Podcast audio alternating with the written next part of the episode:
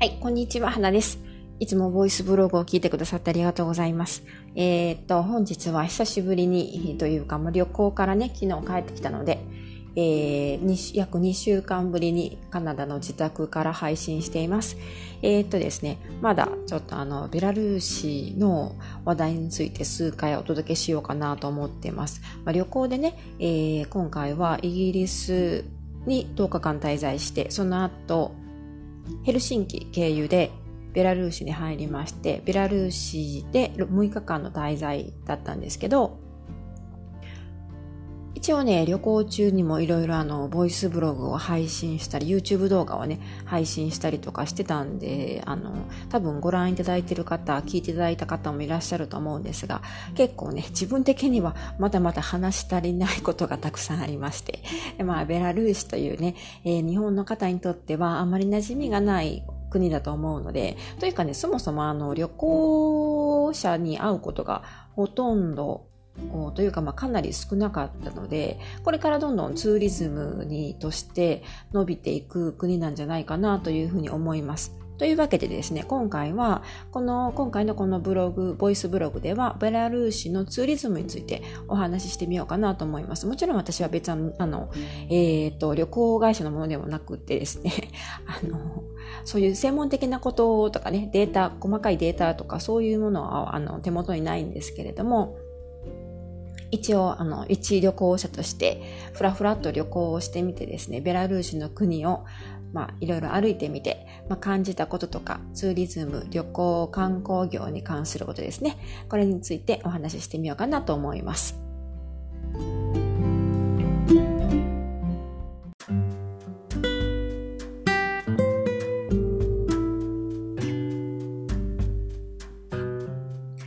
っと、まずは旅行のね、えー、前提についてお話ししておきます。今回、私と私の夫二人旅で、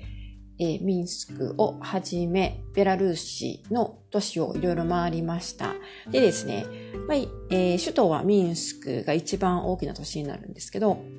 その他、そのミンスクから入って、その後、グロドナという町に行きまして、そしてブレストという町ですね。ブレストは、えー、ほとんどのポーランドとのね、国境の町なんですけど、えー、ということ、方角で言うと、南西になるのかな？そうですね。はい。で、あの、そこから、えー、寝台車に乗って、ビデプスクという町に行きました。それからもう一回ミンスクに一旦戻って、ミンスクから、えー、ミール要塞とかね、そういうあたりの小さな村を訪問したというスケジュールになってます。で、あの、ベラルーシという国はですね、意外とあの、日本人の方で行ってる方もいるんですよね。というのも、あの、チェルノブイリ原発で事故があったのが、ベラルーシの今の国境、国土の南東の国境のすぐ外にチェルノブイリがあるんですね。ですので、ベラルーシの国土の中でも、特に南東部は、あのえー、っと、その事故の影響をね、大きく受けているということで、日本でも福島のね、原発の事故がありましたよね。その後、えー、まあなんとなくその、まあ、事故というかその影響、事故に対する影響を、えー、調査したりとか、これからの対策とかね、えー、どんな風なことを行うべきなのかとかいうことを考えるためのまあ、調査団というか、そういう方たちが日本から派遣されていってるみたいです。はい。ですから、意外とね、ベラルーシと、その福島で、えー、原発の被害を、影響を受けたエリアというのは、つながりがあったりするみたいなんですね。ただ今回私たちが行ったのは、その、えー、原発のチェルノブイリの影響があったエリアには行けてないので、それ以外の部分についてお話ししていると思ってください。でですね、あの、今回ベラルーシに行ったのは、ベラルーシといっても多分ね、あの、それどこなのかなという方が多いと思うんですが、えっ、ー、と、場所を説明しておくと一応あの、ロシアの、えー、端っこ？今日、えー、旧ソ連のエリアなんですね。旧ソ連の、あの、エリアになるんですけど、えー、ソ連崩壊時に、えー、まあ、その後独立してですね、ベラルーシという国になりました。で、えー、まあ、内陸の国でして、ロシアを東側で、その他にもポーランドとかね、えー、ウクライナとかね、そういう周りの国に囲まれた海のない内陸国ということになります。でですね、そのツーリズムという点に関して言うと、えー、私たちがこのベラルーシに今回訪れた理由の一つに、えー、観光ビザのね、えー、その規制の緩和というのがありまして、これ結構段階的に規制があの徐々に緩和されているきてきているみたいなんですけれども、今年に入ってですね、あの、まあ、ニュースというかね、え、新しい情報でベラルーシに入国、空路でミンスクに入国する場合、観光ビザなしで、30日間滞在が可能という話になりました。これ新しく緩和されたところなので、それがまあ一つの原因というかきっかけとなって私たちがベラルーシに行こうと思ったわけなんですね。はい。でですね、ただ、やっぱりあの、それが始まったばっかりですし、やはりね、日本人の方にとってもマイナーな国なので、あの、日本人の旅行者というか、日本人の方には一人も会いませんでしたね。はい。というか、あの、アジア人があまりいないというかね、はい、あの、まあ、アジア系の顔をした人には、ほとんど会っていないです。ただ、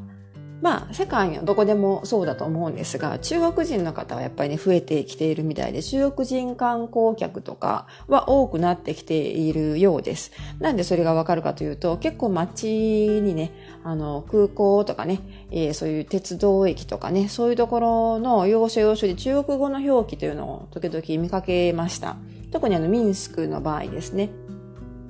で、あと、の空港とかになると中国語のアナウンスがもうバッチリ入ってるんですね。えー、えー、と、ロシア語と、ベラルーシ語も入ってたのかなちょっと私はロシア語とベラルーシ語の区別ができないのでわからないんですけど、えー、それと英語と中国語というアナウンスで、えー、放送が流れてましたので、中国人はね、かなり増えてきているんだと思います。で、もう一つ中国人が多いなと思った理由の一つがですね、ミンスク国際空港の女子トイレの便座が壊れているんですね。で、あの、まあ、観光客、ね、中国人の観光客を迎えていらっしゃる日本の、まあ、ゲストハウスの方とかそういう各施設の方ならピンとくるかもしれないんですが、中国人の人の中にはですね、あの、洋式のトイレなんですけど、洋式のあの便座の上に土足でこうしゃがみ込んで、えー、用を出す方が多くてですね、だから便座がすぐ壊れるんですよ。で、それと同じ現象がミンスク空港でも起こってたので、あ、中国人が多いんだなというのがわかりますね。はい。と思いました。多分中国の方だと思います。そういう、あの、便座を壊すような、あの、パワフルな使い方をするというのはですね。はい。でですね、えー、まあ、それは置いておいて、あと、あの、2019年、私たちが訪れたのは2019年の6月の初旬というか、まあ、3日が、まで滞在してたんですけど、その同じ月の21日から30日まで、ミンスクで第2回ヨーロッパスポーツゲームというのが開催されるんですね。これちょっと日本語でなんていうのか、あの、すみません、まだ調べてないんですけど、ヨーロッパゲー、ヨーロピアンゲームというふうに、あの、英語では表記されています。これまだ第2回なので、すごく新しい、あの、スポーツイベントみたいなんですね。で、まあ、でもヨーロッパの、そういう大会ということですので、かなり規模は大きいんじゃないかなと思います。で、それがですね、今月の、今月ってあの、今喋ってるのが2019年の6月なんですけど、この、まあ、えー、後半ですね、21日から30日に開催されるということで、かなりね、あの、ミンスクの都市が整備されている、来ているんじゃないかなというふうなことを感じました。ですので、割とね、ツーリズムのためのインフラが整いつつあるのかなという印象を受けています。で、あの、グロードノーという街で泊まった時にですね、旅行会社の人と話をしたこあのきっかけ、あの、ことがあるんですけど、彼らが言うにはポーランドとかね、ロシアとかね、やはりロシア語圏からの旅行者が多いということでした。まあ、ポーランドはロシア語とは限らないんですけど、あと、まあ、ウクライナとか、やっぱりその隣国ですね。その周辺から旅行される方が増えてきているようです。で、やはりね、実際に滞在してみると物価が安いんですよね。その他の周りの国と比較してどうかということはちょっとわからないんですけど、あの、とにかくヨーロッパの中では物価が安くて、で、あの、居心地もいいので観光地としてはね、これからどんどん成長するんじゃないかなと思います。これも、あの、多分政府のやり方次第になってくると思うんですよね。ですので、これからどんどんあの、政府が、こう、ツーリズムに力を入れていくのであれば、あの、かなりね、観光地としての魅力は大きいと思います。はい。で、実際にあの、ツアー団体客というのもあり、あの、ありまして、というか、時々すれ違ったりとか見かけたりとかありましたね。あの、特に、えー、ミール要塞とかそういう有名なところになると、大型の観光バスが乗り付けて、何台も乗り付けて、で、あの、団体でガイドがついて案内されているというシーン、光景をよく見ました。ただやはり、どのツアー団体もほとんどがやっぱりロシア語ですね。ロシア語か、もしくは多分ベラルーシ語とか、まあその辺の、えー、言語なんだと思います。英語とかのツアー団体っていうのはほとんど見かけなかったんですね。で、ただ、あの一度だけミンスクでおそらく香港からのツアー客を見ました。ツアー団体の方ですね。なんでこれ香港からと分かったかというと、えっ、ー、と、通訳の方が2人ついてまして、英語の人と広東語の人の通訳がついてたんですね。で、あのー、その、えっ、ー、と、博物館の中をね、こう、案内されていたんですけど、その博物館の、えー、施設の説明えー、をされている方はロシア、多分ロシア語で説明したと思うんですね。それを英語通訳の人が英語に、翻訳して、で、その多分英語翻訳をベースに、えー、広東語翻訳の人が広東語に翻訳するという形で説明を行ってました。まあ、香港はね、えー、広東語と英語の二つの言葉が通じますので、あと、その他に北京語もあるんですけど、ですので、えー、おそらく観光客の方は香港からのお客様じゃないかなというふうに思います。はい。あとですね、やっぱり日本人の方はね、あの、あんまり来てないみたいです、みたいですね あの。特に、その、えー、チェルノブイリとかね、福島の原発事故関連のに、えー、関連したエリアでなければですね、あの、ほとんど、その特に田舎の方の地方都市に行くと、日本人の観光客というのは来てないんじゃないかなというふうに思います。グロドノの、えー、ツーリストインフォメーションでね、お話、話をしたことがあるんですけど、そこで聞いた時にも日本人の人は初めて見ましたというふうに、ツーリストインフォメーションの方がおっしゃっていました。だからね、多分ね、日本人はね、ほとんど来てないんだろうなというふうに思いました。はい。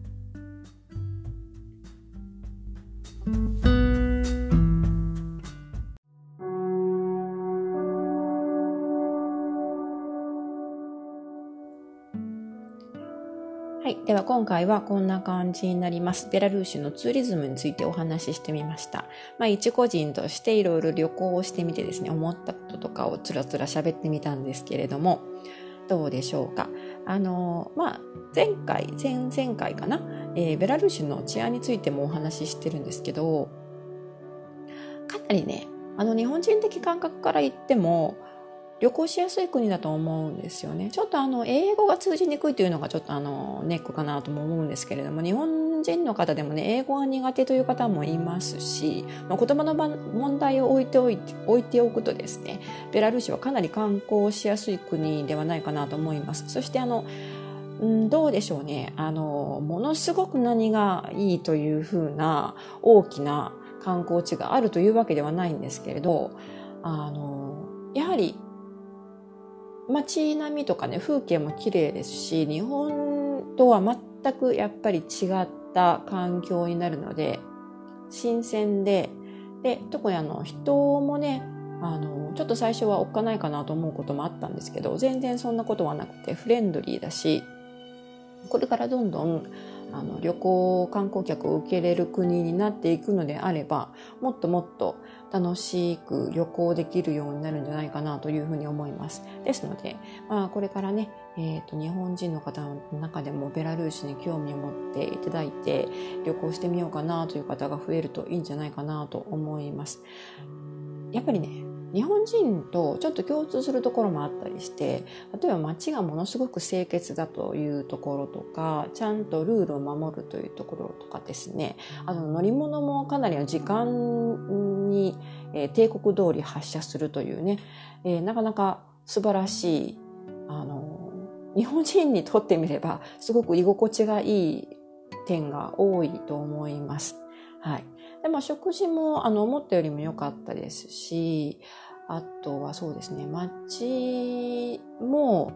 あの、静かなんですよね。静かで、まあ、人が少ないというのもあるんですけれど、あやっぱりあの、アジアとかね、いろんな国に行くと、ちょっとあの、うるさくて、クラクションをね、ずっと鳴らしている、一日中クラクション聞いてないといけないとか、そういう国もありますけど、そういうこともなく、静かで、過ごしやすい、リラックスできる。で、人もいいとなるとね、かなりあの日本人とそういうところは共通して、多分気持ちよく旅行できるんじゃないかなというふうに思います。はい。ですので、もし興味があればですね、皆さんの旅行の目的地リストにベラルーシを加えてみるといいんじゃないかなと思います。はい。で今回、あの、ベラルーシに旅行しまして、ちょこっとね、なんとかね、ロシア語を勉強してみました。でですね、その、まあ、ロシア語圏で使える、えー、旅行フレーズみたいな本をですね、アマゾンから出しましたので、もしよかったらそちらの方もチェックしてみてください。はい。一応ね、今まだ制作中の段階なんですけれども、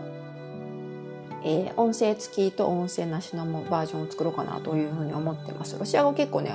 やはり発音がね、難しいですよね。日本人にとっては発音がしにくいところがあるので、音声付きで、えー、オンラインにアクセスできる、オンラインのページにアクセスできるものと、えー、音声なしで、えー、100円ぐらいで提供できるものと、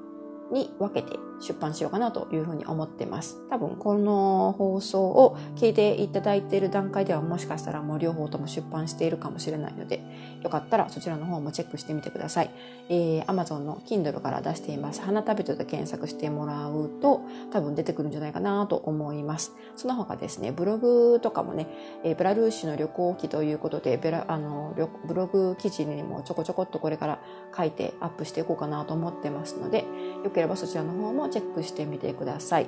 えー、はい。ということでしょうか。というわけで、今後もしばらくですね、数回に分けてベラルーシのことをお話ししようかなと思ってます。